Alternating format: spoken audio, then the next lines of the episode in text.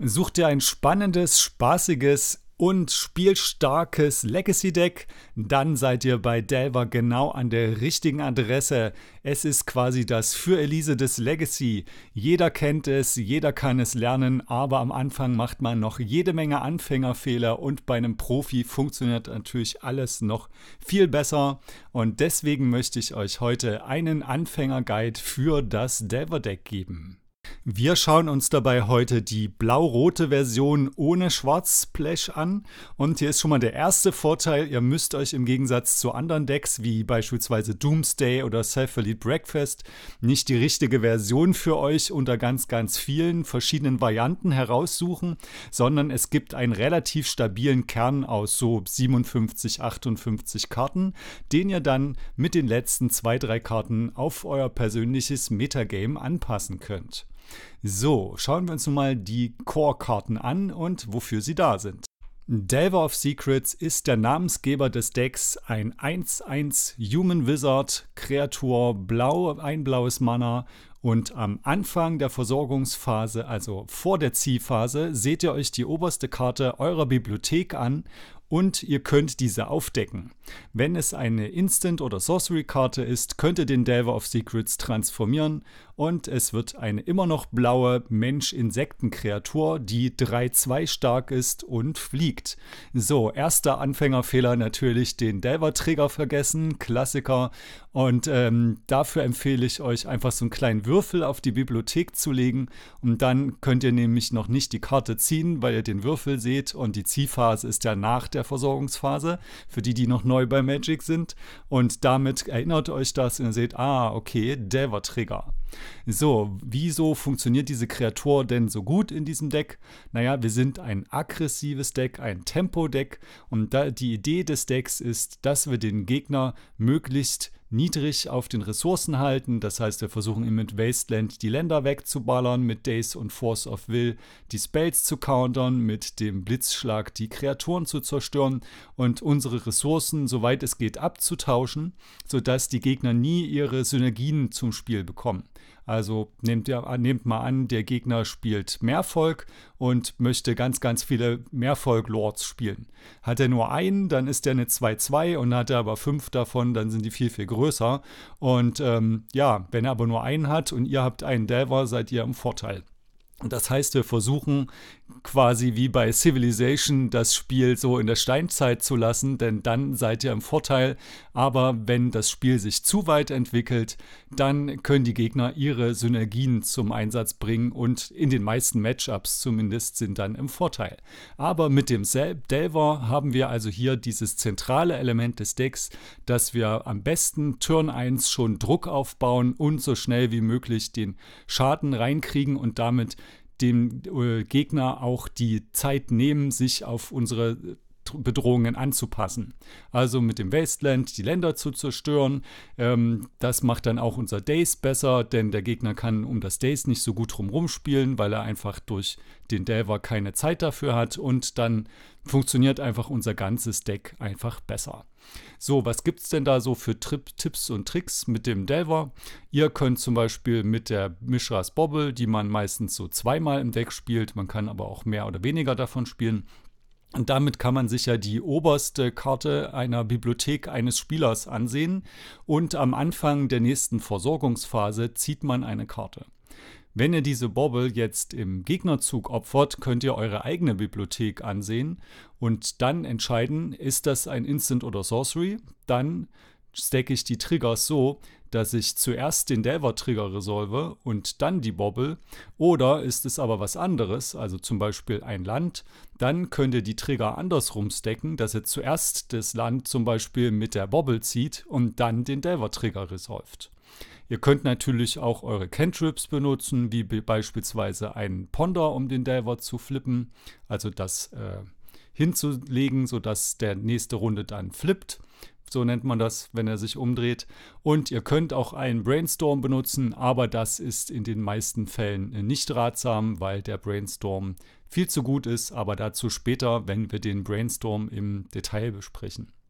Ja, dann könnt ihr natürlich auch den Dragon's Rage Channeler benutzen, äh, zu dem kommen wir auch gleich noch, um eine Karte von der Bibliothek in den Friedhof zu legen, wenn ihr ein Spell castet, um damit auch die Chance zu erhöhen, den Delver zu flippen. Und im späteren Spiel könnt ihr auch das Mystic Sanctuary benutzen, um Instants oder Sorceries auf eure Bibliothek zu legen und den Flip des Delvers vorzubereiten. Aber auch so hat das Deck eine sehr gute Chance auf einen Blind Flip, also einen Flip ohne vorige Vorbereitung, da circa die Hälfte des Decks aus Instants oder Sorceries Sorceries besteht. Oder mittlerweile etwas weniger, aber die Chance ist immer noch sehr hoch. Ja, leider können wir aber den Delver nur viermal ins Deck nehmen und wir möchten ja konsistent früh Pressure aufbauen. Aber wir wollen auch nicht eine Hand Mulliganen, nur weil kein Delver drauf ist. Also möchten wir noch mehr billige Kreaturen im Deck haben. Und da gibt es momentan den sehr, sehr guten Kandidaten, nämlich den Dragon's Rage Channeler. Kostet ein rotes Mana, ist auch am Anfang eine 1-1 und auch ein Mensch. Allerdings sind die Fähigkeiten etwas anders. Immer wenn ihr ein Nicht-Kreaturen-Spell castet, also sowohl Instant und Sorcery, aber auch sowas wie eine Mischras Bobble, wendet ihr Surveil 1 an. Das bedeutet, ihr seht euch die oberste Karte eurer Bibliothek an und dürft die dann entweder oben lassen oder in den Friedhof legen. Und als Delirium-Fähigkeit hat er, solange ihr vier oder mehr Kartentypen im Friedhof habt, das sind normalerweise Instant, Sorcery, Land und Creature, aber mit der Mischras Bobble manchmal auch Artefakt. Also solange das der Fall ist, bekommt er plus 2 plus 2, wird also eine 3-3, fliegt und muss jeden Combat angreifen. Und ähm, die Card Selection, die dieser Dragon's Rage Channeler oder auch manchmal nur DRC oder Darcy genannt bietet, ist einfach immens. Also je länger der da liegt, desto bessere Karten habt ihr auf der Hand. Er zieht zwar keine Karten, wie beispielsweise Ragavan, der inzwischen gebannt wurde, aber das, das Delver-Deck hat sowieso kaum schlechte Karten drin. Also je nach Matchup ist manchmal Lightning Bolt vielleicht nicht das Beste, aber es ist so schon ein Deck mit wenig schlechten Karten. Und äh, mit dem Dragon's Rage Chandler ist es einfach absurd, wie konsistent dieses Deck wird. Also wenn ihr zum Beispiel ein Ponder spielt, dann guckt ihr euch normalerweise ja vier Karten an, aber in dem Fall sind es fünf. Und der Dragon's Rage Channeler, der ähm, füllt ja auch den Friedhof für sich selbst. Also jedes Mal, wenn ihr zum Beispiel ein Ponder castet, könnt ihr ja zwei Karten in den Friedhof legen. Es ist also quasi wie ein permanenter, permanenter Cantrip. So, dann äh, gibt es leider ein bisschen Konflikte mit dem Murktide Regent in dem Deck, denn ähm, der Murktide Regent, zu dem kommen wir auch später nochmal, der sagt ja, dass wenn er ins Spiel kommt, ihr die äh, mit der Delve-Fähigkeit Karten aus dem Friedhof entfernen könnt. Und ähm, das kann natürlich dazu führen, dass der Dragon's Rage Channel das Delirium verliert. Das heißt, hier müsst ihr besonders aufpassen, wenn ihr die beiden habt. Nehmen wir an, ihr habt einen Dragon's Rage Channeler im Spiel und ihr spielt einen Murktide Regent. Dann wollt ihr vielleicht zuerst angreifen, damit ihr noch die 3-3 Karte habt und dann den Murktide spielen, wenn es sich nicht verhindern lässt, das Delirium wegzunehmen. Es kann allerdings auch sein, dass ihr das absichtlich machen wollt. Also beispielsweise, wenn der Gegner einen 4-4 fliegenden Blocker hat oder 3-4 Flieger, wie zum Beispiel Endurance, dann kann es ja auch sein, dass ihr gar nicht angreifen wollt. Und äh, das Delirium zwingt euch ja dazu anzugreifen. Deswegen kann es also auch von Vorteil sein, schon vor der Kampfphase mit dem Murktide Regent ähm, den, den Dragon's Rage Chandler vom Delirium absichtlich abzuschneiden. Das könnt ihr auch machen, wenn ihr beispielsweise im Sideboard einen Unlicensed Hurst habt, dann könnt ihr auch das Delirium absichtlich wegnehmen, aber das ist ja eher so ein Randfall, also in den meisten Fällen ist es eher so, dass ihr aktiv darauf hinarbeitet, so schnell wie möglich das Delirium zu aktivieren und ähm, Land, Instant und Sorcery geht meistens relativ einfach, aber Kreatur ist oft schwierig, da in manchen Matchups die Gegner kein Removal spielen oder nur welches, was Kreaturen exiliert, wie Schwerter zu Flugscharen. Und deswegen spielen wir in diesem Deck halt auch die Mishas Bobble. Einerseits triggert das den Dragon's Rage Chandler und andererseits haben wir da ein Artefakt für den Frieden. Ja, und vielleicht denkt ihr euch jetzt so, okay, so richtig überzeugt bin ich von dem Darcy noch nicht, aber ich zeige euch mal ein paar Sachen, die man damit machen kann. Man kann beispielsweise die Chance erhöhen, den Delver of Secrets zu flippen, indem man ein Land in den Friedhof wirft äh, und dann ist die Chance höher, dass man ein Sorcery oder Instant oben hat. Man kann ähm, eine Sideboard-Karte schneller finden.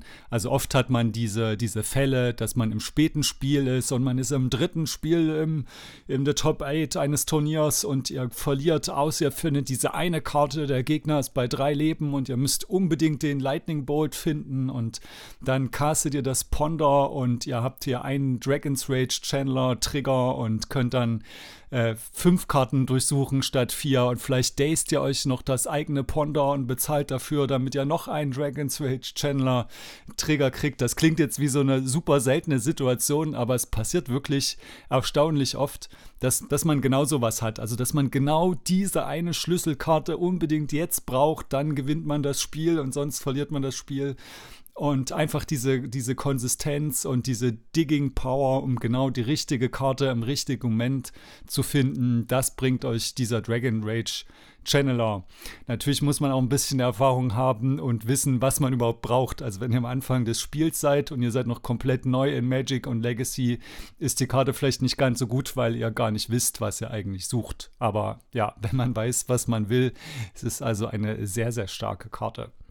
Ja, was gibt es denn noch für Effekte? Ihr könnt auch, wenn ihr eine Counterbalance spielt, ich spiele die zum Beispiel oft im Mainboard, manche spielen sie auch im Sideboard und man hat die im Spiel, dann kann man damit ja auch die Karten, die man gerade nicht braucht, von oben runterlegen. Also beispielsweise der Gegner spielt eine 2-Mana-Karte und man kann dann einen Lightning Bolt auf irgendwas anderes spielen, um die Chance zu erhöhen, mit der Counterbalance den richtigen Casting Coast oben drauf zu haben.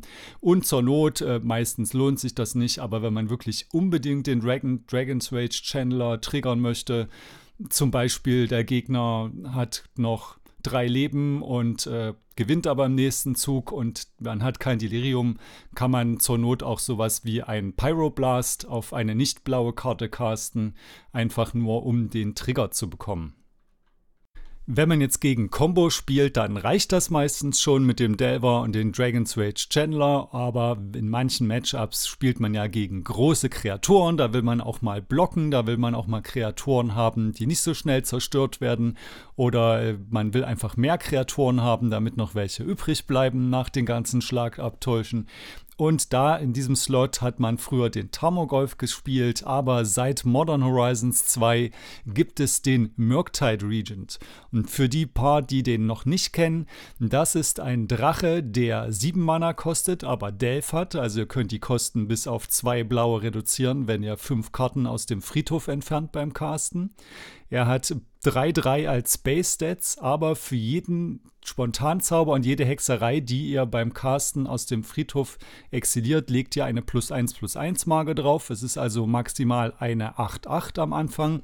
Und immer wenn ein Spontanzauber oder eine Hexerei aus dem Friedhof das Spiel verlässt, legt ihr eine plus 1 plus 1 Marke drauf. Und das vergisst man gerne, die letzte Fähigkeit, das wäre also so ein Anfängerfehler, da nicht dran zu denken. Und er hat so gewisse Synergien und Antisynergien mit dem Dragon's Rage Chandler, wie vorhin gesagt. Also einerseits füllt der Dragon's Rage Chandler den Friedhof und der Murktide Regent isst das dann auf. Andererseits kann es aber sein, dass ihr mit dem Murktide Regent die, das Delirium wegnehmt. Äh, wenn ihr die Wahl nicht habt und äh, das Delirium nicht erhalten könnt, also am besten ist natürlich, man, man lässt von jedem Kartentyp eins drin, aber es geht halt nicht immer, dann äh, rate ich euch Länder und Spontanzauber rauszunehmen, denn von denen hat man meistens äh, am schnellsten wieder welche, um das Delirium zu bekommen, während man doch etwas weniger Kreaturen und Hexereien im Friedhof hat. Und dann lohnt sich meistens Expressive Iteration im Friedhof noch mindestens eins drin zu lassen, da man das mit der Mystic Sanctuary wieder oben drauflegen kann. Aber je nach Situation gibt es auch andere Karten, die ihr vielleicht irgendwann nochmal oben drauflegen wollt. Und da, das darf man also auch nicht vergessen. Ja, das Mystic Sanctuary triggert übrigens auch den Murktide Regent. Also Da bekommt er auch plus 1 plus 1, wenn ihr beispielsweise die Expressive Iteration aus dem Friedhof oben auf die Bibliothek legt. Ja, und auch wenn der Gegner euch beispielsweise mit dem Bojuka-Bock den Friedhof exiliert, bekommt ihr also auch schön plus 1 plus 1 Marken für jeden Spontanzauber und jede Hexerei. Auch wenn ihr einen zweiten Murktide Regent casten sollten, solltet, dann verstärkt ihr auch wieder die ersten und den ersten oder wenn ihr noch mehr habt, die schon da liegen. Und äh, falls ihr beispielsweise im Sideboard Unlicensed Thirst spielt, dann könnt ihr damit also auch euren Murktide Regent zur Not noch ein bisschen vergrößern. Ja, als ich Magic gelernt habe in der Schule, da hat das auch gereicht, einfach seine Kreaturen zu casten und damit anzugreifen. Aber in Legacy haben wir diese blöden Combo-Decks und wir brauchen einfach Counterspells, denn die Combo-Decks gewinnen einfach viel, viel schneller, als wir mit unseren Kreaturen angreifen können. Und der beste Tempo-Counterspell ist natürlich das Days oder auf Deutsch Dämmerzustand synergiert wunderbar mit unserem Spielplan, mit den Wastelands, mit dem Delver. Früher hat man auch noch Stifle gespielt, macht man aber momentan nicht. Die Karte kostet eigentlich ein generisches und ein blaues Mana, aber meistens castet man sie für ihre alternativen Ka Ka Kosten, nämlich dass man eine Insel auf die Hand nimmt und es countert einen Spruch, außer wenn der Beherrscher des Spruchs 1 bezahlt. So, was kann man denn da für Anfängerfehler machen? Naja, ähm, wenn man was dazed, kann der Gegner natürlich den Fehler machen, äh, das Mana nicht zu bezahlen. Also, das ist, klingt jetzt vielleicht blöd, aber es ist mir tatsächlich schon mal passiert, dass ich gedazed wurde und ich noch Mana offen hatte. Und ich war einfach so verblüfft und perplex, weil wir einfach Counterspells hin und her geschmissen haben, dass ich gar nicht daran gedacht hatte. Also, es war so Force, Force, Days, Days. Und ich force sein Days und ich war einfach so mitten so im Rhythmus drin, dass ich gar nicht daran gedacht habe, dass ich ein Mana offen habe und einfach bezahlen kann. Ähm, ja, also, das ist natürlich ein absolut grundlegendes grundlegender Anfängerfehler, aber seitdem passe ich darauf auf, dass wenn ich gedazed werde, also wenn der Gegner mich dazed, dass ich immer Mana bezahle, wenn ich welches offen habe. Manchmal kann man dann vielleicht auch doppeldazen, aber es lohnt sich trotzdem, das einfach zu bezahlen. Ich weiß auch nicht warum, manchmal passiert das wirklich immer noch, dass ich gedazed werde und äh, obwohl ich Mana offen habe, keine Ahnung. Manchmal passiert es. Äh, ist natürlich ein absolut grundlegender Fehler, aber ich behalte es einfach immer im Kopf. So, dann gibt es da vielleicht noch so weniger offensichtliche Fehler, zum Beispiel wenn man ein ungetapptes äh, Land hochnimmt, dass man es nicht vorher tappt, denn man kann ja mit dem, zum Beispiel wenn man eine Insel, man muss ja eine Insel hochnehmen, wenn man noch ein blaues Mana hat, kann man bluffen, dass man noch irgendwas zum Casten hat oder falls der Gegner Days hat, dass man dann dass man dann zurück bezahlen kann für seinen Days. Also es kostet nichts, gewöhnt euch einfach dran, wenn ihr Days castet und eine ungetappte Insel hochnehmt, einfach vorher tappen und noch Mana in den Pool legen. Äh, ja, vielleicht noch ein Fehler ist, das falsche Land hochzunehmen. Zum Beispiel, wenn ihr genug Inseln habt, um das wieder ungetappt spielen zu können, bietet sich ja das Mystic Sanctuary an, damit ihr den Trigger nochmal neu bekommt. Oder wenn die Gegner Wastelands spielen, kann es manchmal ganz praktisch sein, ein Doppelland hochzunehmen, damit ihr beispielsweise mit einem Volcanic einen Dragon's Rage Chandler spielen könnt und dann das aber von einem gegnerischen Wasteland noch sichert und dann später erst wieder ausspielt. Und dann gibt es so ein paar kleine Tipps und Tricks. Beispielsweise, wenn der Gegner ein Spell hat, den man unbedingt countern will und er hat kein Mana frei, aber ein ungetapptes Fetchland, dann kann man mit einem Wasteland das Fetchland des Gegners ähm, antargeten und wenn er fetcht, kann man Response dazen, weil er dann das Mana noch nicht hat. Klar, verliert man dann zwei Karten, der Gegner nur eine, aber manchmal kann sich das halt lohnen.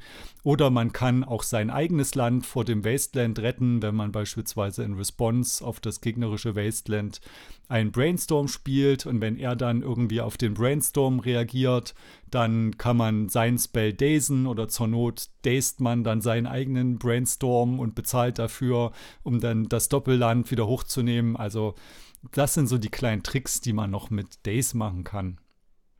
Ach so, und dann kann man manchmal den Gegner auch noch von einer Farbe abschneiden für einen Zug.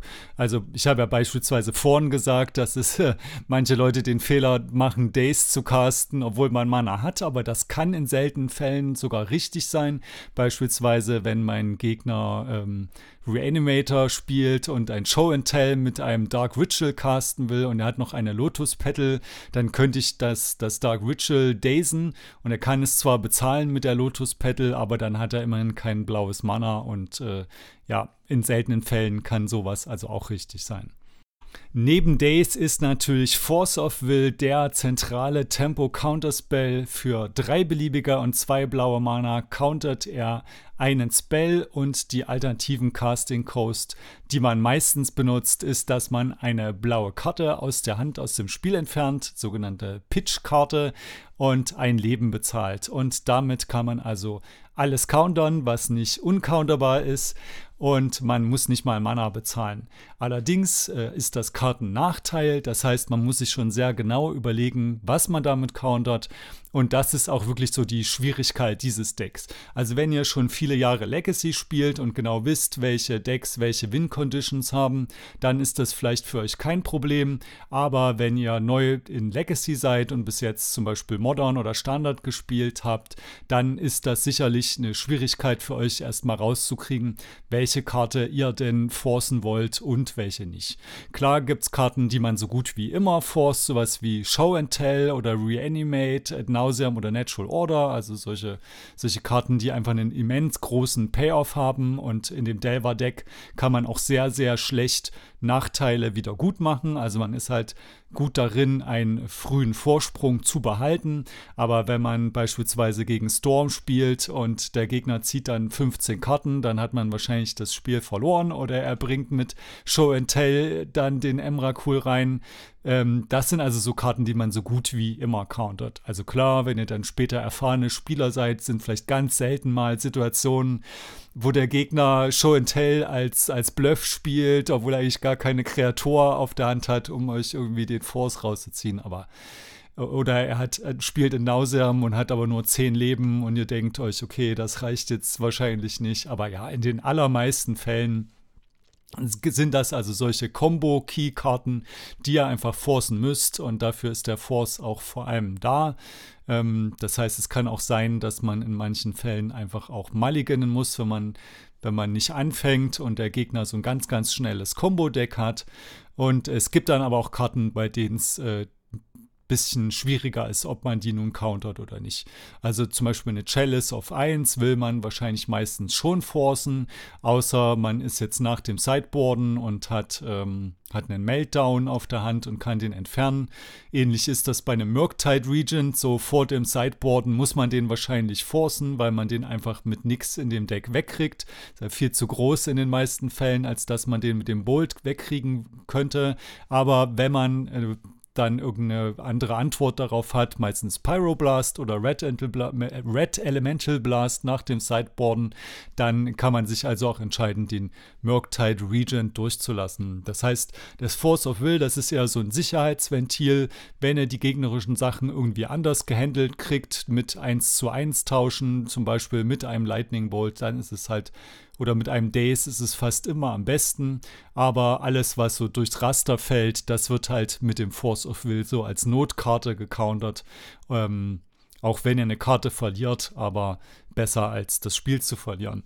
Beispielsweise beim Stoneforge Mystic würde ich dann auch sagen, okay, meistens lohnt es sich, den durchzulassen, wenn, ähm, wenn man noch einen Lightning Bolt hat. Klar hat er dann eine extra Karte auf der Hand, aber wenn das sowas wie Kaldra ist, dann ähm, ja, wird er den wahrscheinlich nicht benutzen können. Kann aber auch sein, dass er gegen Zafalit Breakfast spielt und er holt sich ein Schuko, was er als Combo-Piece braucht. Also, ja, man sieht, es gibt einfach so Karten, bei denen muss man sich schon ein bisschen in dem Format auskennen. Nicht unbedingt mit Delver, aber man muss also wissen, was die gegnerischen Decks so für Spielpläne haben und welche Karten so zentral sind und welche nicht.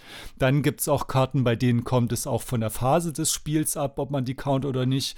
Beispielsweise eine Ether Fiole, die würde man im Zug 2, äh, Zug 1 wahrscheinlich schon countern in viel, gegen viele Decks, einfach weil die ja dann das ganze Spiel über quasi virtuelles Mana bringt und quasi uncounterbar Kreaturen spielt. Aber in Zug 5, wenn das Spiel schon fast zu Ende ist, dann würde man so eine Ätherfiole wahrscheinlich eher durchlassen. Und Cantrips countert man normalerweise nicht mit dem Force of Will. Gibt es natürlich auch wieder Situationen, das ist halt das, was das Deck dann so, so schwer macht. Ähm, und das sind so diese, diese ganz kleinen Mikroentscheidungen, die dann die Fortgeschrittenen von den Profis unterscheiden. Äh, aber in den meisten Fällen lässt man die, die, die Cantrips also durch. Außer der Gegner hat halt keine Karte in der Hand, äh, zieht diesen Brainstorm und man weiß, man gewinnt nächste Runde. Also in solchen Situationen kann es also auch richtig sein. Aber für euch als Anfänger kann man so generell sagen, ist es schon meistens richtig, die Cantrips nicht zu forcen. Mit dem Force of Will kann man natürlich auch einige Fehler machen. Der wahrscheinlich grundlegendste ist wohl, dass man versucht, etwas Uncounterbares zu countern. Es gibt da ja Karten wie die sehr beliebte Cavern of Souls, die Kreaturen, die damit gespielt werden, uncounterbar macht. Oder es gibt beispielsweise im Elfendeck den Allosaurus Shepherd, der alle grünen Spells und sich selbst uncounterbar macht. Oder sowas wie Emrakul oder Abrupt Decay. Da gibt es also viele Beispiele. Und das Problem bei den uncounterbaren Sachen, wenn man die versucht zu countern aus Versehen, ist, dass der Spell trotzdem auf dem Stack geht und man das aber im Turnier nicht zurücknehmen darf. Also im Gegensatz zu einer Kreatur mit Hexproof, wenn ich versuche, eine Kreatur mit einem Lightning Bolt, also einem Blitzschlag zu targeten und die Kreatur hat aber Hexproof, dann sagt der Gegner, nee, nee, geht nicht und dann kann man das gar nicht casten. Aber beim Uncounterbaren ist es andersrum. Man castet den Spell und der verpufft aber einfach. Da müsst ihr also sehr aufpassen. Dann braucht man natürlich, wenn man keine 5 Mana hat, eine Pitchkarte. Das ist auch noch so ein grundlegender Fehler. Und äh, wenn man jetzt beispielsweise gegen ein sehr krasses Combo-Deck spielt und man hat nur eine einzige Pitchkarte wie ein Brainstorm und man spielt den dann und zieht aber keine blaue Karte nach, ja, dann hat man ein Problem und verliert vielleicht sofort. Das wäre vielleicht noch so ein Fehler. Dann gibt es natürlich das Problem, dass man die falsche Karte countert. Das haben wir ja eben schon gesehen. Das ist da also ja je nach Spiel und je nach Situation immer äh, sehr, sehr schwierig ist, in vielen, vielen Situationen zu entscheiden, ob man etwas count oder nicht. Dann ist noch die Frage, was man als Pitch-Karte nimmt. Und äh, gerade wenn man einen nicht-Kreaturen-Spruch countert und es ist im Gegnerzug, dann äh, finde ich, ist es meistens ein Fehler, ein Force of Negation zu pitchen. Dann finde ich es besser, man spielt den Force of Negation und nimmt den Force of Will als Pitchkarte. Denn erstens bezahlt man dann kein Leben und zweitens wird die Karte dann exiliert und kommt nicht in den Friedhof. Und das kann ja manchmal noch relevant sein. Dann ein weiterer Fehler ist äh, die, die fehlenden Mindgames. Also man sollte mit dem Force of Will fast immer bluffen. Also immer wenn der Gegner irgendwas spielt und äh, egal ob man den Force hat oder nicht, einfach mal kurz überlegen, einfach damit der Gegner nicht merkt, ob man den Force hat oder nicht. Man sollte es natürlich jetzt nicht übertreiben und eine Minute bei einem Ponder überlegen, aber einfach, dass man die Denkabstände nicht zu sehr variiert, ob man das Force of Will nun hat oder nicht. Ähm, und man kann sich natürlich auch schon vorher überlegen. Also wenn man dran ist und der Gegner braucht eine Weile, um seine Cantrips zu spielen, kann man ja vorher schon mal überlegen, hm, wenn er das macht, dann force ich das und wenn das nicht, dann kann man es auch schneller machen und dann ja, kann der Gegner vielleicht auch nicht so gut ablesen, ob man den Force auf der Hand hat oder nicht. Und dann gibt es ja noch den, den sogenannten Hidden Mode, also man vergisst auch oft, dass man mit 5 Mana den Force of Will auch ohne Pitchkarte einfach ganz normal casten kann.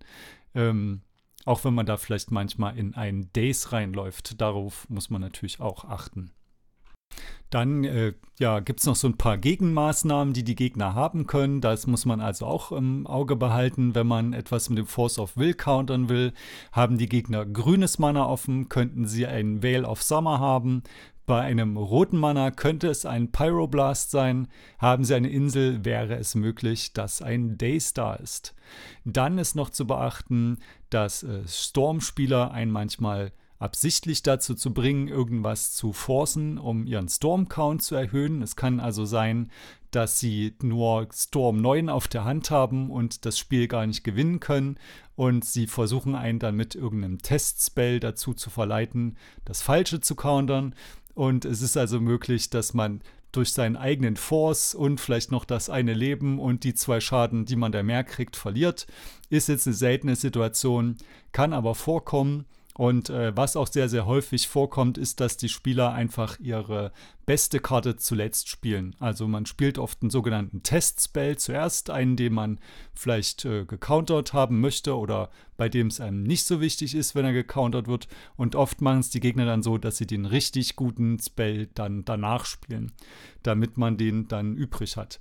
Aber ja, je nachdem, das sind dann wieder diese Mind-Games. Vielleicht machen die Gegner dann auch andersrum, weil man weiß, dass, dass sie es wissen, dass man selber das weiß. Aber also darauf muss man auf jeden Fall achten.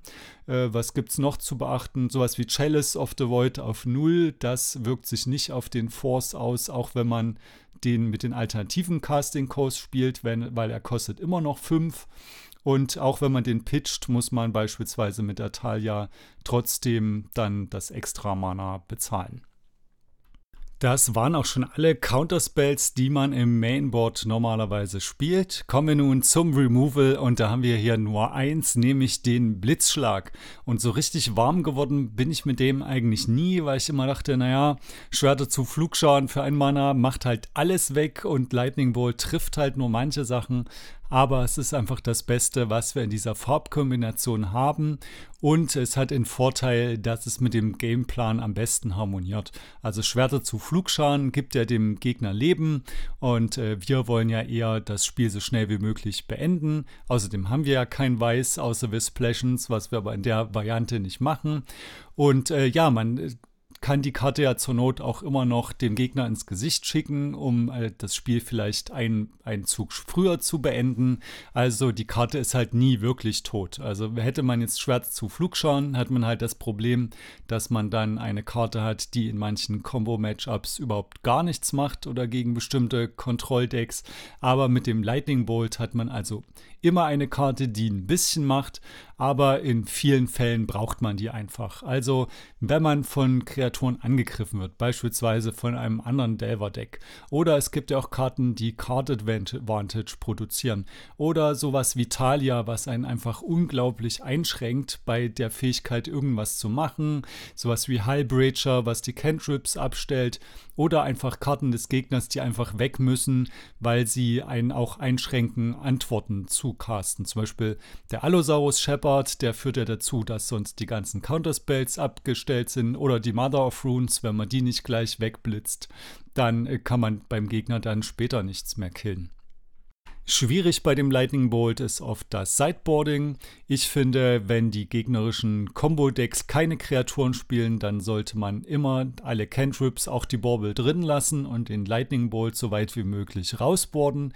Klar ist das Spiel schneller zu Ende, wenn man im letzten Zug noch einen Lightning Bolt spielt, aber ich finde es einfach sicherer, mit den Cantrips dann lieber ein Counterspell mehr zu finden und dann geht das Spiel vielleicht einen Zug länger, aber dafür ist ist sicherer und da reicht dann ein Delver auch aus. Andererseits kann es natürlich auch immer sein, dass die Combo-Decks irgendwelche Kreaturen spielen oder aus dem Sideboard reinholen und man gegen die dann gar nichts machen kann. Also je nachdem kann es auch gut sein, ähm, gegen Combo-Decks ein oder mehrere Lightning Bolts drin zu lassen, wenn man beispielsweise weiß, dass der gegnerische Reanimator-Spieler Doughty Voidwalker am Sideboard hat oder vielleicht hat dieser eine Storm-Spieler den Xended Swarm im Sideboard. Also da ist es natürlich gut, erstens so eine Sideboard-Map zu haben, wann man den Lightning Bolt rausboardet ähm, das mache ich vielleicht mal in einem zweiten Teil, das Sideboarding. Aber ähm, das ist auch ein bisschen so persönliches Kennen der Leute und der genauen Deckliste praktisch. Und wenn man auch so ein bisschen die Mindgames spielt. Also es kann ja auch sein, dass sie die Kreaturen nur in Game 2 reinboarden und in Game 2, äh, in Game 3 dann wieder rausboarden. Am besten ist Delver und der Lightning Bolt natürlich, wenn man ein Kreaturendeck als Gegner hat, das damit eine Combo versucht, denn dann sind alle die eigenen Karten gut. Sonst ist es ja meistens so, dass die Removal-Hälfte gegen das eine Deck gut ist und die Force-Hälfte gegen das andere Deck und man muss mit den Cantrips irgendwie die richtige Hälfte zusammenpuzzeln. Aber gegen Decks, die Kreaturen-Kombos spielen, ist man in der sehr, sehr guten Position. Also mit dem Lightning Bolt auch Kombos disrupten zu können. Beispielsweise die Combo-Elfen-Variante. Es gibt ja mittlerweile eher so eine grindy neue Variante, die eher so Elvish Reclaimer und sowas spielt. Aber die traditionelle Heritage Druid Nettle Sentinel Glimpse of Nature Variante, die kann man also sehr gut damit unterbrechen. Oder Painter wird ja auch sehr gerne gespielt momentan. Oder Cephalid Breakfast. Da ist man also in der sehr komfortablen Position, dass man auch Combo-Pieces mit dem Lightning Bolt killen kann. Auch ähm, das, das neue Riddlesmith-Deck mit diesem Riddlesmith und diesem Construct, da ist man also auch gut dabei, weil man sowohl mit dem Force of Will irgendwelche Spells countern kann und man kann aber auch die Combo-Kreaturen zerstören. Und es gibt auch Karten wie Elvish Reclaimer gegen äh, Länder-Decks, die man dann damit äh, daran hindern kann, zu schnell die Dark Depths zu finden. Ja, und jetzt denkt ihr vielleicht, okay, ja, so viel kann man mit dem Blitzschlag ja nicht falsch machen. Man macht einfach drei Schaden und die Kreatur stirbt. Das stimmt, aber es gibt schon so ein paar Fälle, wo man aufpassen muss. Beispielsweise gegen die eben besprochenen Elfen, die können sich oft gegenseitig auf die Hand nehmen. Also beispielsweise der Wirewood-Symbiot ist ein Elf, der andere Elfen auf die Hand nehmen kann, einmal pro Zug. Das heißt, wenn der Gegner einen Wirewood-Symbioten und einen Quirion Ranger hat, dann müsste zuerst den Wirewood-Symbioten töten, da der Quirion Ranger sonst einfach auf die Hand gebounced wird. Der Quirion Ranger wiederum, der kann Wälder auf die Hand nehmen, also beides auch in Instant Speed, der Symbiot und der Ranger. Und äh, wenn ihr beispielsweise einen Dryad Arbor killen wollt, müsstet ihr also erstens äh, zuerst den Quirion Ranger killen, beziehungsweise wenn alle drei da sind, müsstet ihr zuerst den Wirewood Symbiot bolten, dann den Ranger und dann letztendlich den Arbor um das alles wegzubekommen. Dann äh, gibt es auch Kreaturen, die ihre Widerstandskraft ändern können. So ganz klassischer Fall wäre ja der Death Shadow. Das äh, finde ich ist sowieso immer so ein sehr, sehr kompliziertes Matchup und äh, äh da lauern sehr, sehr viele Fallstricke, sehr viele Möglichkeiten für Blowouts, wo man einfach sofort das Spiel verlässt, weil man da irgendwas falsch macht. Und äh, ja, da muss man also sehr, sehr aufpassen. Selbst wenn in der seltenen Situation der gegnerische Death Shadow mal eine 2-2 ist und man denkt, man kann den bolten, dann hat er vielleicht doch ein Fetchland und kann sich da ein Shockland holen oder hat einen Snuff-Out auf der Hand oder oder einen Street Rave. Also da muss man mal aufpassen. Natürlich bei solchen variablen Kreaturen oder bei dem Elvish Reclaimer, der mit, mit drei oder mehr Ländern im Friedhof zur, der wird dann von der 1, 2 zur 3, 4 und damit auch außerhalb der Bolt Range. Ähm, ja, klar, wenn man sieht, dass er ein Fetchland hat, dann ist es logisch, aber er könnte ja auch ähm, ähm, was könnte er machen? Er könnte, nehmen wir mal an, er hat gar kein Land im Friedhof und denkt, man ist safe und er hat aber ein Fetchland und crackt das Fetchland, dann hat er schon mal eins im Friedhof, dann spielt er ein Crop Rotation auf das Land, dann geht nochmal eins im Friedhof und dann hat er sich nochmal ein Fetchland und crackt das nochmal und dann sind das drei, drei Länder im Friedhof. Also da muss man halt aufpassen. Und dann gibt es noch so ein paar Spezialfälle, zum Beispiel mit der Ether-Fiole könnte so Death in Texas, könnte jetzt auch mit der Flicker-Wisp andere Sachen flickern, also so Flicker-Effekte, können Kreaturen also auch vor dem Bolt und anderem Removal beschützen. Ja, dann äh, noch ein häufiger Anfängerfehler sind Planeswalker und Priorität. Also wenn der Gegner beispielsweise ein Jace the Mind Sculptor spielt, der wird zwar jetzt nicht mehr so oft gesehen, aber manchmal schon, oder irgendeinen anderen Planeswalker, und der spielt den und man sagt Bold, dann geht das erstmal nicht. Denn ähm, wenn er den spielt, ist er erstmal auf dem Stack. Dann sagt er, okay, der resolved oder versucht ihn natürlich zu countern, aber wenn er durchkommt, hat der Gegner erstmal Priorität. Und dann kann der Gegner die Plus-2-Fähigkeit vom Jace benutzen oder von irgendeinem anderen Planeswalker und hat dann 5 Loyalität. Und man kann auch nicht auf diese Plusmarken reagieren, weil das Kosten sind. Das geht also auch nicht. Es gibt aber ähm, Ausnahmen, also wenn der, wenn der Gegner auch ein Anfänger ist, er spielt den Jace und macht irgendwas anderes, auf das man reagieren kann, also beispielsweise spielt erstmal irgendeinen anderen Spell, dann geht's, dann könnte er den Jace bolten. Oder wenn er die plus 0 oder minus 1 Fähigkeit benutzt. Und dann noch eine wichtige neue Ausnahme ist Minsk and Boo Timeless Heroes, dieser neue Planeswalker für zwei Beliebige, ein rotes und ein grünes Mana. Der kommt nämlich auch mit drei Loyalität rein, hat aber, was für Planeswalker ziemlich selten ist, noch so ein Trigger. Und da steht nämlich drauf, wenn der ins Spiel kommt und am Anfang deiner Versorgungsphase darfst du Bu erstellen ein, oder kreieren, einen legendären 1-1 roten Hamster-Token mit Trampel und Eile. So, und in Response auf diesen Trigger hat man dann Priorität und dann kann man den Minsk also zerstören, ohne dass er die Fähigkeit benutzen kann. Aber bei den meisten Planeswalkern geht das halt leider nicht. So, jetzt kennen wir also die Kreaturen und die Counterspells in dem Deck, aber vielleicht haben wir ja gerade und die Bowls und vielleicht haben wir aber gerade zu wenig davon oder zu viel von der einen Sorte und wir wollen irgendwie die richtige Karte finden. Und dafür gibt es natürlich den Brainstorm, die wahrscheinlich beste Karte in Legacy. Und dabei werden sehr, sehr viele Anfängerfehler gemacht. wahrscheinlich der absolut schlimmste Fehler, den man machen kann, ist Brainstorm zu spielen oder Ponder äh, aber Brainstorm vor allem, wenn der Gegner Narset oder Halbreacher im Spiel hat, denn ähm, die sagen ja, dass man nur eine Karte pro Zug spielen kann und ähm, ja, wenn man das gegen Narset macht in seinem eigenen Zug, zieht man also keine Karte und zieht äh, und muss zwei zurücklegen, dann hat man in den meisten Fällen eigentlich direkt verloren. Ähnlich mit dem Halbreacher. Also macht das bitte nicht. Spielt keinen Brainstorm, wenn die Gegner Narset oder Halbreacher oder sowas im Spiel haben. Aber auch sonst gibt es äh, wirklich viel, was die Leute beim Brainstorm falsch machen. Da gibt es auch viele Artikel darüber, wie man den Brainstorm richtig einsetzt. Ich will einfach nur da ganz kurz erzählen. Also meistens ist es richtig, dass man den Brainstorm zusammen mit einem Fetchland in seiner Main Phase benutzt.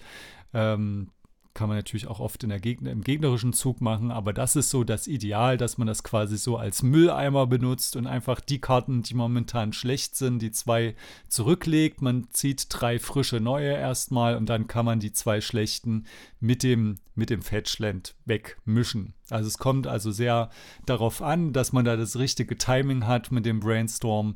Äh, ansonsten, wenn man auch kein Fetchland hat, kommt man manchmal in dieses sogenannte Brainstorm-Lock, dass man also nichts schaffeln kann und dann zieht man einfach die zwei Karten wieder, die man schon hatte und wenn da nicht die richtige Antwort drauf ist, verliert man vielleicht direkt dagegen. Ja, ein weiteres Problem mit dem Brainstorm ist, man muss sich natürlich merken, was oben ist. Das ist ja auch oft ganz wichtig. Zum Beispiel für den Dragon's Rage Channeler, dass man, dass man überlegt, hm, wie hoch ist die Chance, dass ich jetzt einen Instant spiele im gegnerischen Zug? Möchte ich denn was countern? Wie wahrscheinlich ist das? Lege ich mir jetzt was Schlechtes hoch, was ich dann mit dem Dragon's Rage Channeler wegmillen kann? Oder lege ich lieber was Gutes hoch? Also dafür muss man sich das natürlich genau überlegen und am Ende auch merken, was da oben liegt. Und dann äh, noch so ein Fehler, oder zumindest die meisten Leute sagen, es ist ein Fehler, dass man den Brainstorm benutzt, einfach nur um den Delver zu flippen. Kommt natürlich auf die Situation drauf an. Wenn der Gegner beispielsweise so ein Initiative-Deck hat und man muss unbedingt die Initiative haben, dann kann sich das schon lohnen, im Upkeep den Brainstorm zu spielen, einfach nur um die um den Delver zu flippen oder man hat beispielsweise zwei Delver im Spiel, dann lohnt sich das schon eher. Aber die Hauptverwendung für den Brainstorm ist also in den meisten Fällen, dass man eher die momentan schlechten Karten wegmischt und dafür drei neue zieht. Man kann ja auch zum Beispiel mit Days, wenn man zu viele Länder hat, ein Land hochnehmen und ein Land dann wegmischen. Der zweite Cantrip in dem Deck, den wir natürlich auch viermal haben, ist das Ponder. Ähm, ja, er hat ein bisschen andere Funktionen als der Brainstorm. Den kann man sehr gut benutzen, wenn man kein Fetchland ist. Der ist sehr, sehr gut, wenn man äh, eine bestimmte einzelne Karte braucht. Während der Brainstorm eher dafür gut ist, dass man schlechte Karten wegmischt, kann man mit dem Ponder eher äh, bestimmte Art Karten finden. Also am Anfang ähm, ist es oft so, dass man, wenn man nur ein Land hat, dass man mit dem Ponder erstmal ein zweites Land sucht. Wenn die Mana-Versorgung steht, dann braucht man natürlich einen Thread, zum Beispiel den Delver, um den Druck aufzubauen. Und dann äh, braucht man die Interaktion, je nach Matchup, äh, Force of Will oder ein Lightning Bolt. Ähm, und Ponder ist auch sehr, sehr gut darin, bestimmte Sideboard-Karten zu finden. Denn beim Brainstorm zieht man ja drei Karten, aber beim Ponder kann man ja noch mischen und kann also bis zu vier Karten tief schauen und es gibt sehr, sehr starke Sideboard-Karten, die wir da haben in bestimmten Matchups. Beispielsweise die Pyrokinese oder allgemein Sweeper gegen Kreaturen-Decks, die sehr, sehr viele kleine Kreaturen haben, wie Elfen. Oder gegen Artefakt-Decks wie 8-Caster Meltdown oder beispielsweise gegen Reanimator-Decks, die Surgical Extraction. Ja, was kann man damit falsch machen mit dem Ponder? Man kann natürlich vergessen, was man da oben liegen hat. Das ist natürlich blöd, weil das, ja, wie gesagt, für sehr, sehr viele Synergien in diesem Deck relevant ist. Und im Gegensatz zum Brainstorm, den man meistens nicht so gut benutzen kann, um den Delver vorzubereiten, ist äh, das eigentlich oft sinnvoll mit dem Pondered Endeavor Flip vorzubereiten. Und äh, ja, da muss man natürlich aufpassen, dass man sich auch ein Instant oder Sorcery hochlegt. Übrigens, ähm, es geht, der, der Delver sagt also nicht Nicht-Kreaturen. Wenn ihr also ewig guckt äh, und äh, überlegt äh, und dann den Delver nicht flippt, dann kann der Gegner vielleicht überlegen, dass ihr eine Wobble gezogen habt. Zusätzlich zu den Cantrips haben wir momentan auch noch Expressive Iteration. Manche sagen, die Karte wird irgendwann gebannt werden. Ich weiß es nicht. Auf jeden Fall spielt sie noch, solange ihr es könnt. Es kostet ein rotes und ein blaues Mana, wer es noch nicht kennt, ist eine Hexerei und die einzige Karte, die einem Karten zieht. Also nicht nur Cantrips, man zieht eine Karte, gibt aber auch eine aus, sondern man bekommt wirklich Kartenvorteil davon. So, wenn ihr die nicht kennt, es funktioniert so. Ihr guckt euch die obersten drei Karten eurer Bibliothek an. Eine davon kommt auf eure Hand, eine ins Exil und kann in diesem Zug gespielt werden und eine kommt unter die Bibliothek. Ist also Cantrip und Zusatz Card Draw in einem. Und das ist bei Delver immer eine Seltenheit. Also in manchen Jahren haben die irgendwas wie ein Ragavan, der dann irgendwann gebannt wird, weil es einfach zu stark war. Oder es gab ja auch schon Dig Through Time und ähm, Treasure Cruise und so. Und ja, oft werden solche Karten dann gebannt nach einer Weile, aber Expressive Iteration äh, wurde ja 2022 gedruckt und hält sich schon sehr lange. Also nutzt das aus, äh, solange die Karte noch legal ist, denn sie ist einfach mega, mega gut. Ähm, damit kann man allerdings auch einige Fehler machen. Also der erste Fehler ähm, ist aber eigentlich passiert das eher fortgeschrittenen Spielern, glaube ich. Das ist eher weniger ein Anfängerfehler, sondern fortgeschrittenen Fehler, dass man die ganzen Cantrips im Kopf durcheinander kommt. Also es ist ein langer Tag, man hat schon einen Haufen Spiele hinter sich und dann verwechselt man manchmal Ponder, Brainstorm und Expressive Iteration, weil die alle so ähnlich sind. Und dann zieht man vielleicht drei Karten mit Expressive Iteration und legt zwei zurück oder man, man, man shuffelt wie beim Ponder. Also da muss man echt aufpassen, dass man, dass man die ganzen Cantrips nicht durcheinander bringt. Denn ähm, ja, je nachdem, was der Judge dann sagt im Turnier, kann das also böse Folgen haben. Ich weiß nicht, ob man Game Loss kriegt man da, glaube ich, nicht mehr. Vielleicht wird dann, je nachdem, was dann passiert, kriegt man vielleicht ein Warning oder der Gegner darf eine Karte aussuchen aus der Hand und die zurücklegen. Also auf jeden Fall passt da erstmal auf, das wäre so der, der ganz grundlegende Fehler und dann ist es meistens äh, gut, wenn ihr noch einen Landdrop übrig habt. Denn ähm, die Idee ist ja, dass man Kartenvorteil bekommt, weil man eine Karte zieht. Also die zieht man ja nicht mal, die wird in die Hand gelegt. Das heißt, man kommt auch um so Sachen wie Narset drumherum oder Hullbreacher.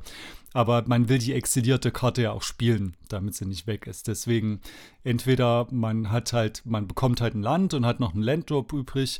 Manchmal bekommt man auch eine Mischras-Bobble, aber die Chance ist jetzt nicht so hoch, da man ja meistens nur, nur zwei zieht. Also, ähm, wenn ihr in Zug 2 seid, ist es meistens besser, ein Ponder zu spielen oder ein Brainstorm, wenn ihr das habt, oder irgendwas anderes zu machen. Manchmal braucht man aber unbedingt, was weiß ich, den Force of Will und hat keine andere Option.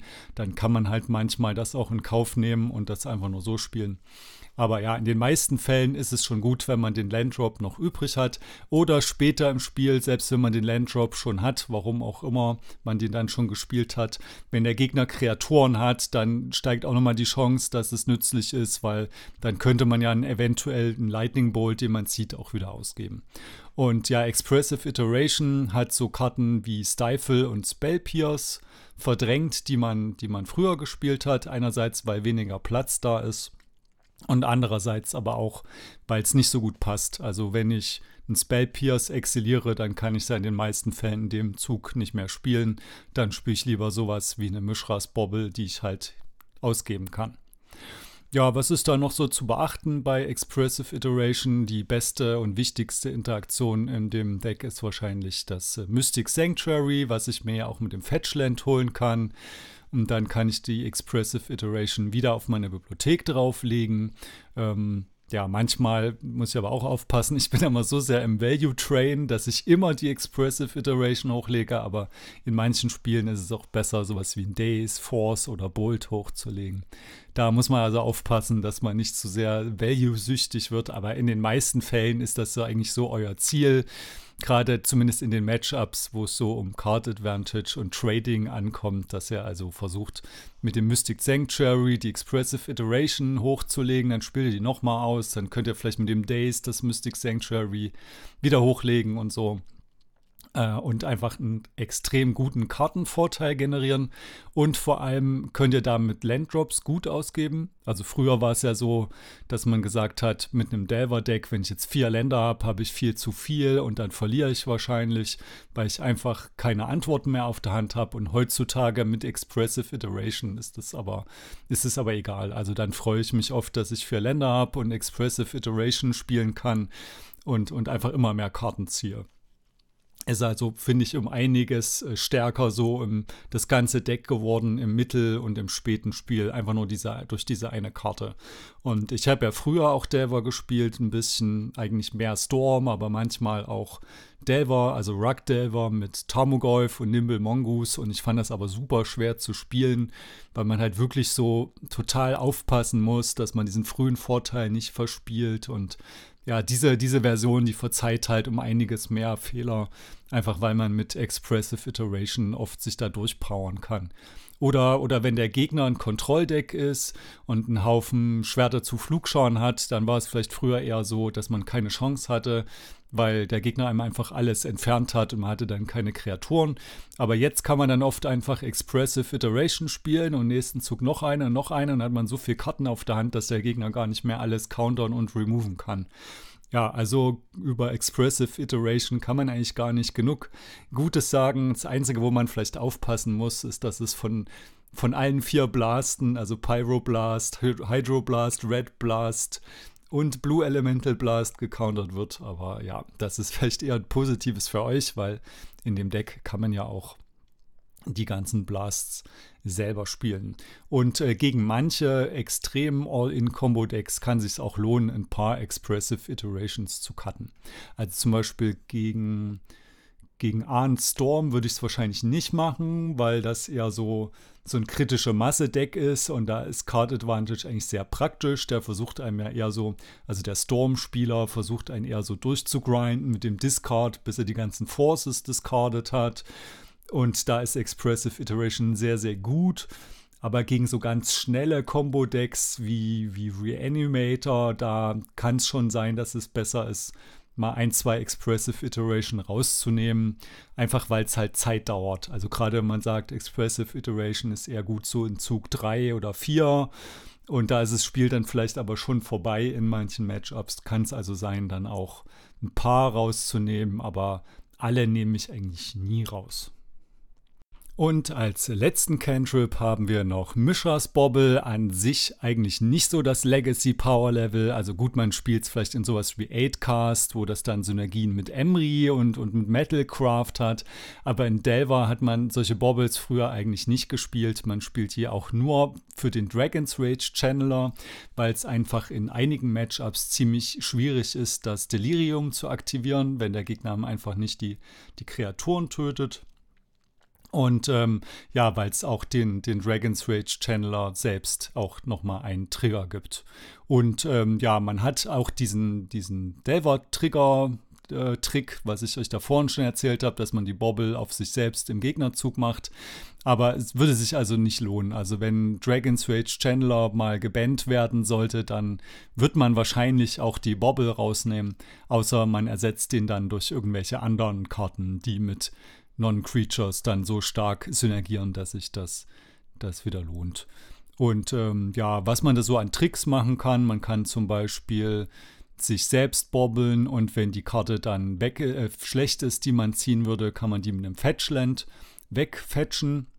Das ist noch ganz praktisch und man muss natürlich immer aufpassen, sich das auch zu merken. Also Delver ist also kein Deck für Vergessliche, weil man wirklich so viel überlegen und sich merken muss, gerade was oben auf der Bibliothek ist, in welcher Reihenfolge und was passiert jetzt, wie hoch ist die Chance, dass ich irgendwas countere und dann der Dragon Switch Chandler vielleicht da irgendwas weglegt. Also da passt einfach auf, merkt euch das. Ihr könnt zur Not, könnt es ja auch aufschreiben, irgendwie den Anfangsbuchstaben, wenn ihr es euch wirklich nicht merken könnt und so viel anderes auf dem äh, Board los ist. Aber ich glaube, ja, das ist also so der Fehler, vielleicht der einzige, dass ihr es vergesst oder einfach die Möglichkeiten unterschätzt.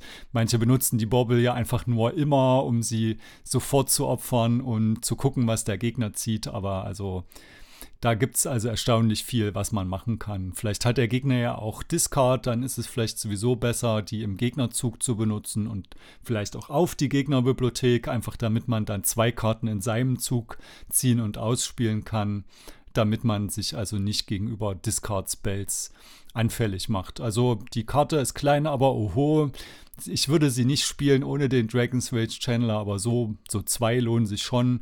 Und man boardet die aber auch sehr oft raus. Also in vielen Matches, wo ich dann sage, okay, ich weiß jetzt nicht, was ich sonst rausnehmen soll, dann nehme ich halt die Bobble raus. Ähnlich wie vielleicht bei einem Storm-Deck, wo man oft auch einfach Preordain rausboardet. Ich weiß nicht, wie gut es am Ende ist. Vielleicht sollte man dann doch irgendwie was anderes finden, aber ähm, ja, so mache ich das. Und äh, relativ leicht, die zu cutten, ist natürlich, wenn der Gegner einem die Kreaturen oft zerstört, also beispielsweise im Mirror, dann würde ich sagen, okay, dann ähm, vielleicht spielen die so eine Counterbalance im Sideboard und dann ist ja die Chance auch, dass die Bobble gar nichts macht. Und ähm, ja, auch dann werde ich vielleicht genug Kreaturen im Friedhof haben, um die nicht zu brauchen. Aber ja, das ist einfach so eine flexible Karte, die eigentlich auch gar nicht so viel, so viel macht es also auch nicht aus, ob man jetzt eine Bobble spielt oder drei. Aber man sollte es einfach im Hinterkopf behalten, dass man auch so ein paar Tricks damit machen kann. So, diese ganzen Spells nützen uns aber natürlich nichts ohne Mana, um die Spells zu casten. Deswegen haben wir meistens 19 Länder. Früher hat man ja eher so 18 gespielt, aber gerade mit der Expressive Iteration hat man eher eine Motivation, mehr Länder zu spielen. Dann muss man auch weniger Mulliganen.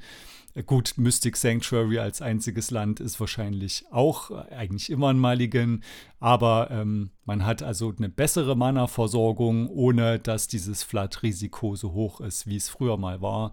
Deswegen würde ich euch auch raten, 19 Länder zu spielen.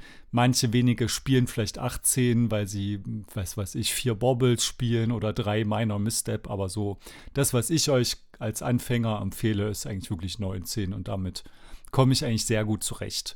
Ja, ähm, wir haben Volcanic Island, na klar, das ist das, das Doppelland, was wir brauchen. Wir spielen da die vollen vier. Dann haben wir noch eine Steam-Vents, einfach damit wir auf die 19 Länder kommen. Gibt vielleicht auch mal so ganz seltene Fälle, wo einem die, das Volcanic gesurgicalt wird oder alle vier Volcanics werden gewastelandet. Dafür ist es halt vielleicht ganz praktisch, aber so in den meisten Fällen geht es einfach nur darum, dass man also fünf Farben äh, fünf rote Quellen hat. Dann hat man äh, noch die, das Basic Island, einfach damit man gegen, gegen Wasteland ein bisschen gesichert ist. Klar, das rote Mana kann gewastet werden, aber gegen, gegen Blood Moon hat man dann zumindest ein rotes, äh, ein blaues Mana immer noch übrig und äh, man kann mit den Cantrips halt auch weiter suchen und deswegen ist so ein Island einfach immer ganz gut im Mirror oder gegen, gegen andere Decks, die Wasteland spielen, einfach sich Turn 1 das Basic Island zu fetchen. Dann hat man erstmal so eine Mana-Grundversorgung übrig. Und äh, man könnte theoretisch auch noch ein Basic Mountain spielen, aber gegen Wasteland alleine lohnt sich das, denke ich, nicht. Äh, vielleicht gegen, ja, Ich weiß nicht, wogegen sich das lohnen würde. Vielleicht, wenn alle Back to Basics spielen würden, aber also ich habe noch nie den Basic Mountain gespielt oder gebraucht und es würde ja auch mit Mystic Sanctuary nicht so harmonieren. Also ähm, Mystic Sanctuary ist so unser, unsere weitere Insel, kommt leider am Anfang getappt ins Spiel. Das äh, führt also oft zu Mulligans, aber ansonsten ist sie sehr, sehr gut, gerade für Expressive Iteration, dass man das wieder oben drauf legen kann. Also wenn man und wenn man Expressive Iteration nicht spielen würde, würde man wahrscheinlich auch Mystic Sanctuary rausnehmen. Aber es hat äh, gerade die Funktion meistens, dass die Expressive Iteration hochzulegen und hat so ein paar Nebeneffekte. Manchmal kann man den Delver damit flippen oder vielleicht will man ja auch mal einen Bolt hochlegen, um den Gegner zu töten, weil er bei drei Leben hat. Also ein sehr, sehr praktisches Land und eine ziemlich gute Value-Kombo in dem Deck. Ja, dann haben wir die Fetchlands. Wir spielen acht Fetchlands. Ich selber spiele vier Polluted Delta und vier Flooded Strand, einfach aus Style-Gründen, weil ich die, die Alt Old Border originalen Fetchländer einfach mag. Aber wenn ihr die nicht habt oder ihr so das absolute Optimum spielen wollt, könnt ihr halt auch von jedem blauen Fetchland zwei spielen. Einfach ich weiß nicht, falls der Gegner Predikt auf euch spielt oder sowas. Also es ist wirklich sehr, sehr selten, dass das einen Unterschied macht. Als Anfänger sage ich einfach, nehmt die blauen Fetches, die ihr da rumliegen habt, nehmt einfach acht davon. Und äh, ja, ihr könnt natürlich auch immer das Mystic Sanctuary damit holen, wenn ihr drei andere Inseln habt. Und dann gibt es noch so einen kleinen Trick mit den Polluted, also mit den Fetchländern, nicht nur mit Polluted Delta. Das habe ich letztens in einem Video gesehen.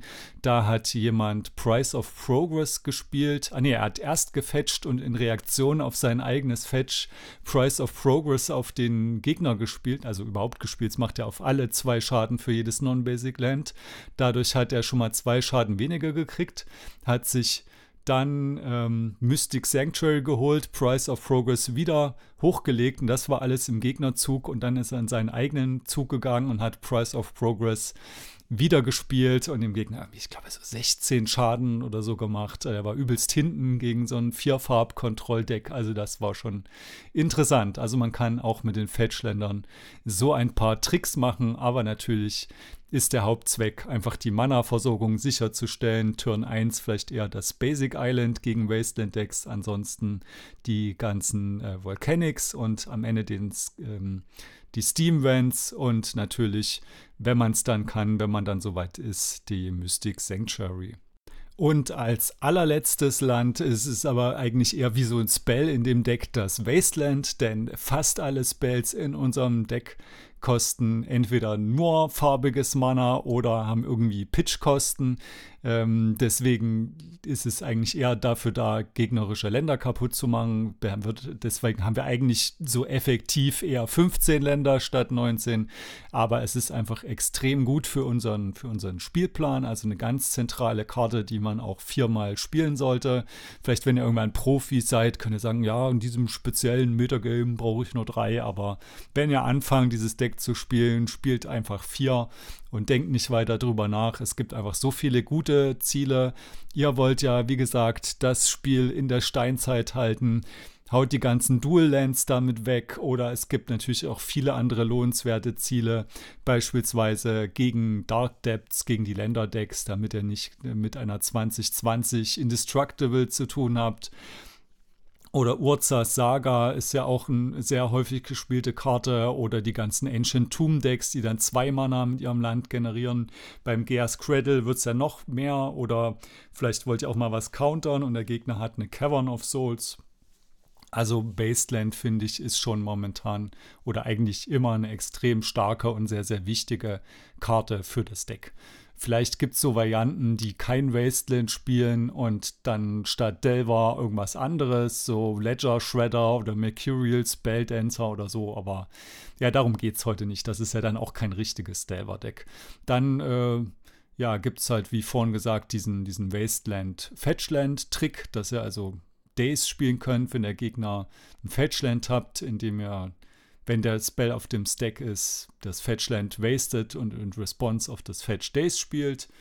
Ähm, ja, was gibt es noch zu sagen? Da müsst ihr natürlich auch aufpassen, dass der Gegner das auch machen kann. Also um wenn ihr was wastet und der Gegner dann brainstormt, dass ihr das dann vielleicht nicht countert, weil er dann zurückdasen kann. Und aufpassen müsst ihr auch bei manchen Decks, die Crop Rotation spielen können und damit dann äh, ja das Land opfern können. Dann habt ihr natürlich auch nicht viel geschafft mit dem Wasteland. So, und das war eigentlich so der eigentliche Delver-Kern, aber eine Karte wird fast immer noch zusätzlich gespielt, nämlich der Brazen Borrower. Und äh, ja, ihr habt vielleicht gesehen, das Deck hat viele Antworten auf Sachen, die auf dem Stack liegen. Also das hat die Counterspell, also die Force of Wills und die Dazes. Aber ab und zu rutscht mal irgendwas durch oder irgendwas kann nicht gecountert werden und kann vom, vom Lightning Bolt nicht zerstört werden. Es gibt so ein paar Sachen, beispielsweise, oder ihr schafft es nicht, das zu countern, weil ihr in dem Moment den, den Counterspell nicht habt. Sowas wie eine Chalice of the Void auf 1 oder der Murktide Regent ähm, kommt rein und ihr habt äh, Pre-Board noch kein Pyroblast. Oder der Gegner reanimated ein Serras Emissary und sagt Kreatur. Oder der Gegner erzeugt eine 2020. Oder er spielt eine Ensnaring Bridge oder bringt eine Leyline auf The Void rein. Oder er schafft es nicht, den Stoneforge Mystic zu töten und der Kaldra Complete kommt rein. Ja, in solchen Fällen, für alles, was so durchs Raster fällt, gibt es den Brazen Borrower, den spielen also fast alle einmal. Es gab auch eine Zeit lang, wo der zweimal meistens gespielt wurde, aber ich denke, so im, im so Extended Core von Delver könnte man sagen, gehört auf jeden Fall ein Brazen Borrower dazu, einfach weil das Deck stark genug ist, sich das leisten zu können, den den einmal zu spielen und einfach um das alles, was so durchs Raster fällt, noch so als Notlösung zu haben, vor allem so vorm Sideboard. Achso, für die, die, äh, für die, die zuhören und nicht zugucken und den nicht kennen, der kostet ein generisches und zwei blaue Mana, ist ein äh, Feen-Schurke, Fairy Rogue, 3-1 fliegend mit Flash und kann nur Kreaturen mit Fliegen blocken. Und er hat eine Instant, also Spontanzauber Abenteuerfähigkeit namens Petty Theft. Die kostet ein generisches und ein blaues. Und die sagt, Bringe eine Ziel-Nicht-Land-permanente Karte, die ein Gegner kontrolliert, auf die Hand ihres Besitzers zurück. Hand des Besitzers, also wenn der Gegner von, einem, von dir selbst irgendwas übernommen hat, kriegt man es natürlich selber auf die Hand, aber in den meisten Fällen kriegt es der Gegner wieder auf die Hand. Und da kann man also genau solche Sachen, sowas wie Leyline of the Void oder Kaldra oder wahrscheinlich würde man, wenn der Stoneforge noch da ist, vielleicht eher den Kaldra Token auf die Hand schicken und für genau solche Situationen ist also der Brazen Borrower da. Was kann man da für Fehler machen? Also man kann es natürlich vergessen, dass der im Adventure ist. Ähm, das war gerade am Anfang, als dieses Adventure neu rauskam, vielleicht häufiger der Fall. Am besten, man nimmt sich so eine Adventure-Karte mit und äh, und legt die dann da drauf. Sonst, sonst sagt vielleicht der Judge, man muss sie mit ins Exil zu den anderen Exilkarten legen und dann vergisst man das am Ende wieder. Oder man vergisst die einfach dann sowieso zu spielen. Man kann die auch einfach so ähm, einfach als Kreatur spielen und nicht für den Bounce Spell, sonst könnte man ja auch einen anderen Bounce Spell spielen. Und so passt es halt gut in den Spielplan, weil man hat einerseits ein Out für viele unvorhergesehene Situationen, wo es sich aber nicht lohnt, Main Deck irgendwas Spezifisches zu spielen. Und man hat aber auch zusätzlich noch die 3-1-Kreatur. Also ja, klingt jetzt blöd, aber manchmal vergisst man es einfach, dass man den als Kreatur noch entweder hinterher oder gleich spielen kann und dass man den da im Abenteuer zur Verfügung hat. So, und das war es aber erstmal für den ersten Teil. Also ich freue mich, wenn ihr mir erzählt, ob euch das interessiert hat äh, oder ob ihr mal wieder ein neues Commander-Video zu einem bestimmten Thema hören wollt. Ich werde dann auf jeden Fall einen zweiten Teil bald noch nachschieben. Am besten, wenn ihr mir noch ein bisschen Rückmeldung gebt, was euch am meisten interessiert. Also mein Plan wäre so erstens, wie man das Deck anpasst. Wir haben jetzt ja noch so zwei Flex-Slots übrig, die man mit verschiedenen Karten füllen kann. Und dann gibt es ja noch das Thema Sideboard bauen und Sideboard Map oder in welchem Matchup und on the play, on the draw, wie sideboardet man, wie spielt man die verschiedenen Matchups wie soll man mulligan und so. Wenn euch da was Besonderes, äh, ja, was besonders interessiert, sagt mir einfach Bescheid und ich versuche dann so bald wie möglich den zweiten Teil nachzuschieben. Jetzt erstmal noch einen schönen Tag oder Abend oder Morgen. Bis zum nächsten Mal, euer Konrad.